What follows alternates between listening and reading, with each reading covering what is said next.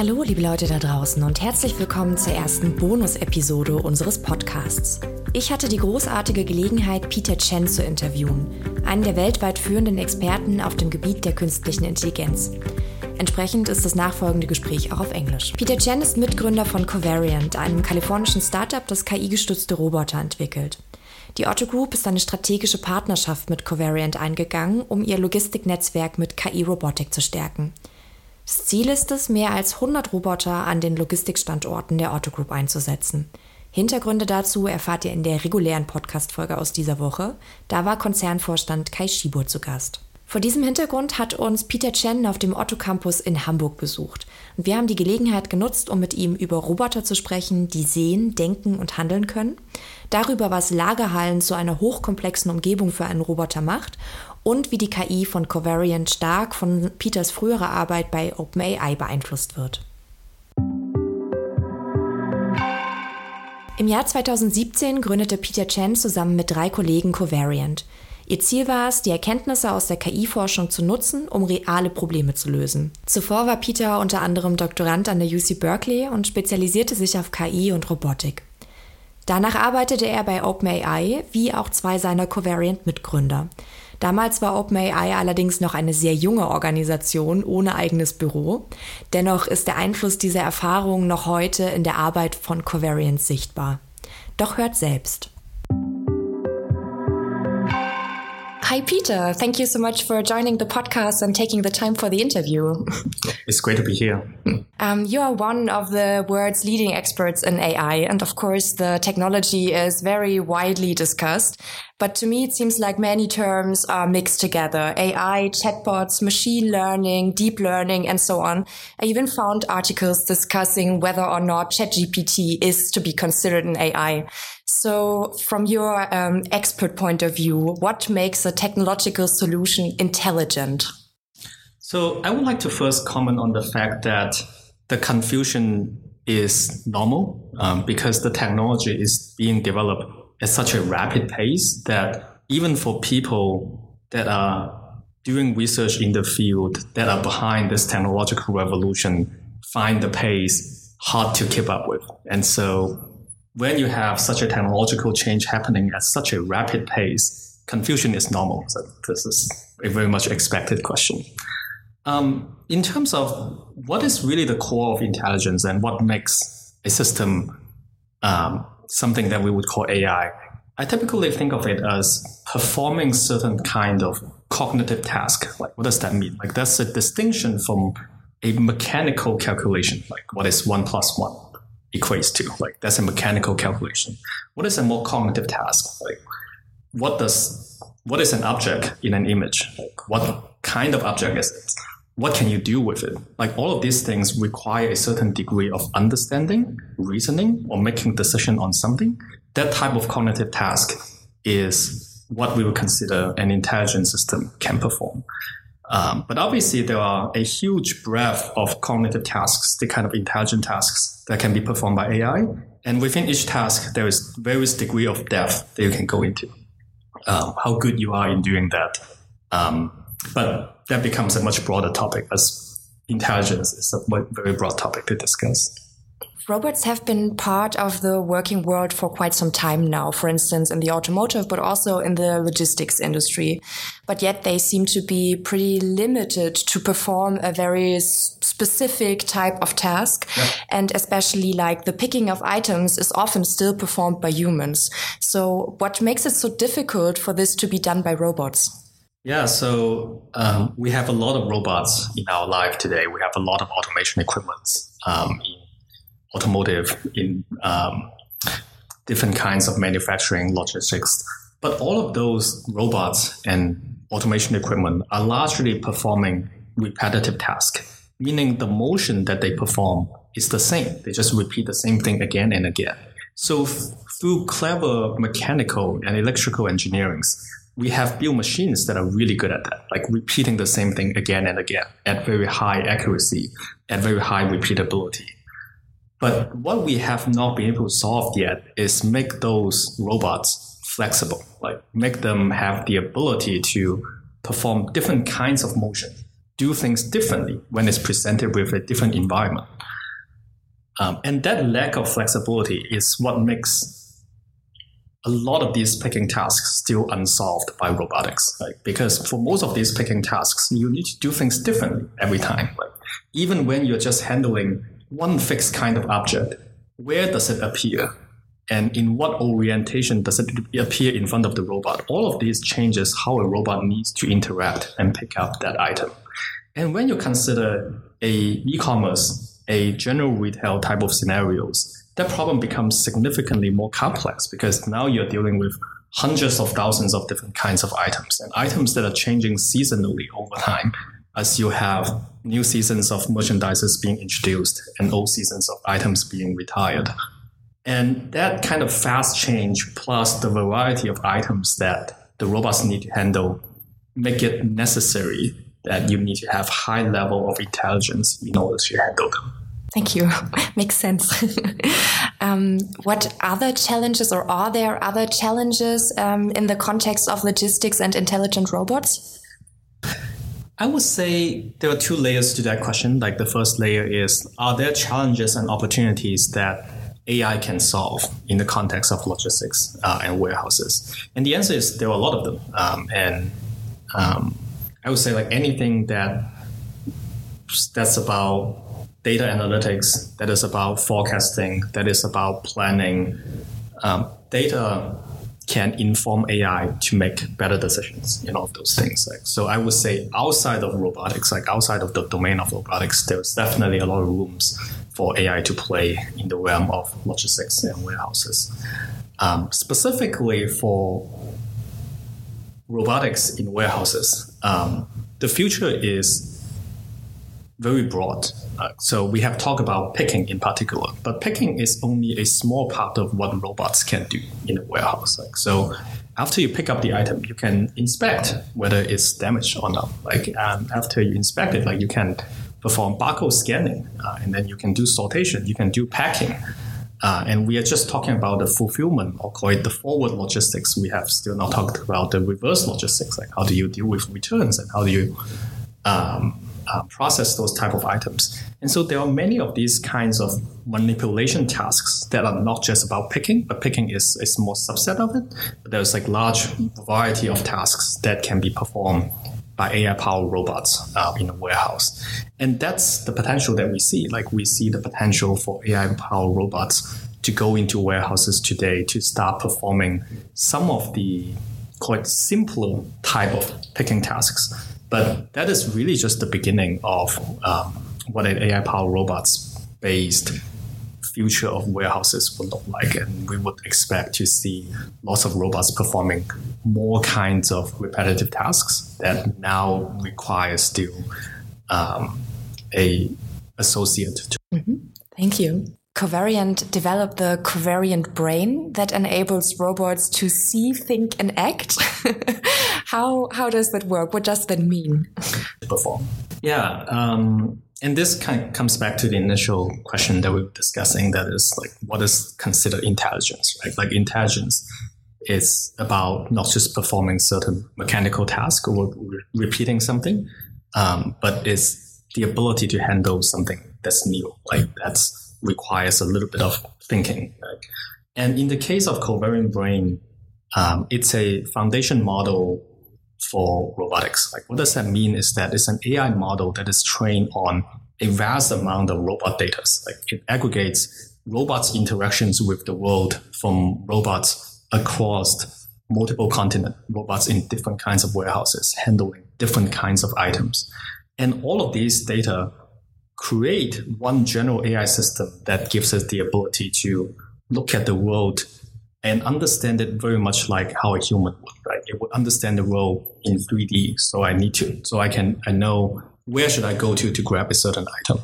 It would understand object semantics. Like it would understand like which is the object that I should pick up, which is the object that I shouldn't pick up it would understand physical affordances, like how an object can be interacted with, like what is a stable way to grab something, what is not a stable way to grab something.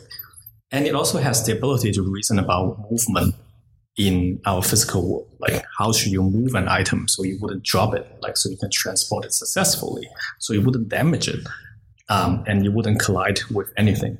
So all of these somewhat subconscious ability that we have as a human being to interact with the world is the type of things that we are recreating inside covariant brain. Um, and that AI has that ability, just like how human would, to understand the world in 3D, understand objects, understand affordances, understand motion, and then it endow those capability to a actual physical systems to give it the ability to uh, move and react intelligently to what's in front of it.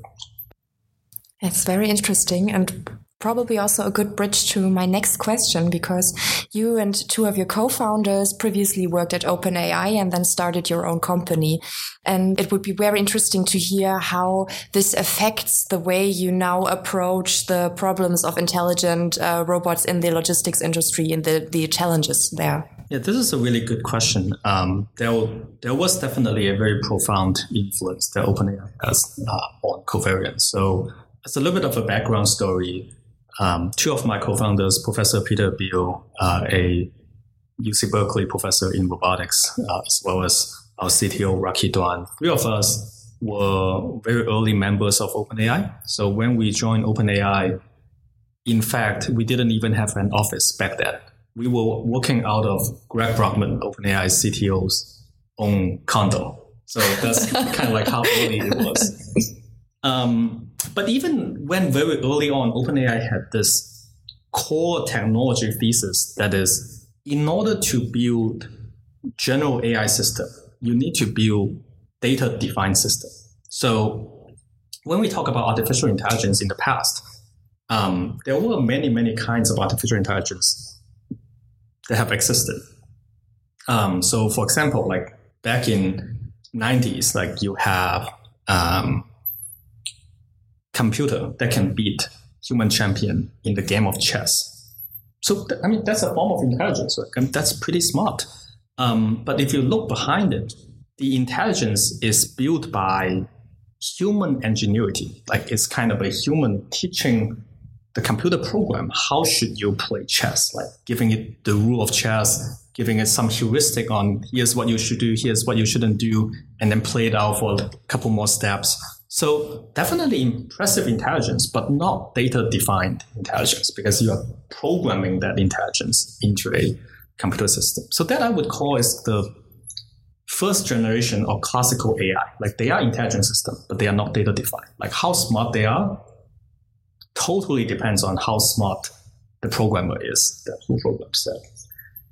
And when you look at this more recent phenomenon of ChatGPT as well as Covariant Brain, um, it represents a new generation of AI that embodies this philosophy of really data-driven system. Like what we mean by that is most of the intelligent behavior that the system exhibit comes from the data as opposed to coming from the engineers, the researcher, the program system. And this is a drastic shift in paradigm, right? So in the past, the classical AI is only as good as how you program it, and it will never exceed that, no matter how long the AI interacts with the world. Versus now, the AI can actually exhibit behavior that um, the people that design it don't even know themselves because the AI is learning from data on itself. So it goes beyond the limitation of whoever that designs and programs the system it also has the ability to continue to learn, right? Because when you have a system that is purely data driven, when you have more data, it continue to improve and learn from it. Um, and this idea of a very radically data defined, data driven AI is the philosophy that OpenAI had since the beginning and has also been the philosophy that we had uh, since the beginning of Covariant, right? So now Covariant has robots across three continents. And all of these robots are all connected together and all of their learnings are shared and contribute to a single covariant brain. Um, and no one else on the planet does that. Like there might be other robotic systems out there, but all the other robotic systems like learn in isolation. one robot might have its own brain, might have its own data, but they're not connected together. They don't really learn and share together. So this philosophy is definitely heavily influenced by our time at OpenAI. And this philosophy now has actually a name attached to it. Like it actually didn't have a name a couple years ago when we were still at OpenAI. this is now called a foundation model. Like so, this name is coined by a couple of researchers uh, at Stanford University. Like what a foundation model is is a model that learns from a vast amount of data across a huge breadth of different type of tasks so that when you give it the next task it can perform better because it has seen a lot of similar things before. Um, and now we have this term like we can we can say a lot of the core OpenAI philosophy is on building foundation model. And same for covariant like a lot of the core philosophy is on building foundation model for robotics. Um, and I would say like that's really the primary influence. I mean, there were a lot of small, interesting, uh, more anecdotal influences that we have. For example, like we use a lot of the same interview questions when we interview AI scientists, like just because that's kind of a lot of where the team came from and inherited a lot of the uh, ideas. It's really cool. Thank you so much for the explanation. Recently, um, some very well-known Silicon Valley founders and um, personalities have called for stopping the development of um, AI that is smarter than uh, GPT-4 due to the risks associated with the technology. Um, what's your take on this? And do you consider Covariant's AI to be smarter than GPT-4? so maybe let me take the second part of the question first. Like, do I consider covariant AI, uh, brain to be smarter than GPT-4? So the answer is yes and no. Like, yes, in the sense that covariant brain is trained on a lot more robots interaction with the world, especially in a logistic setting than GPT-4, right? Because GPT-4 is largely trained on data from the internet, but you can't find that much data on the internet about the physical world, especially about warehouses let alone robots' interactions within a warehouses. Because of that, GPT-4 is actually not that smart in a logistics warehouse, especially in a robotics setting. Uh, so, and as we discussed, like GPT-4 and Covariant Brain are all foundation model. Like they are kind of as good as the data is because GPT-4 lack that data, but it's not as good as Covariant Brain. On the other hand, GPT-4 has seen a whole lot more data about many other different things, right? So, like for example, if we want to translate a paragraph from German to English, then GPT-4 is much much better than that. Um, and then going back to your first part of your question on the recent call to stop development of models that are more capable than GPT-4.